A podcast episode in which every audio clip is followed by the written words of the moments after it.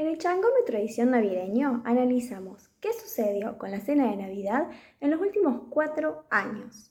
En ese sentido, si consideramos una cena de Navidad con plato principal, postre y un brindis con mesa dulce, en 2017 tenía un valor de 630 pesos. Hoy esa misma cena de Navidad cuesta 5 veces ese valor, es decir, 3.240 pesos. También podemos analizar qué comprábamos con mil pesos en 2017 de productos navideños y qué podamos comprar hoy.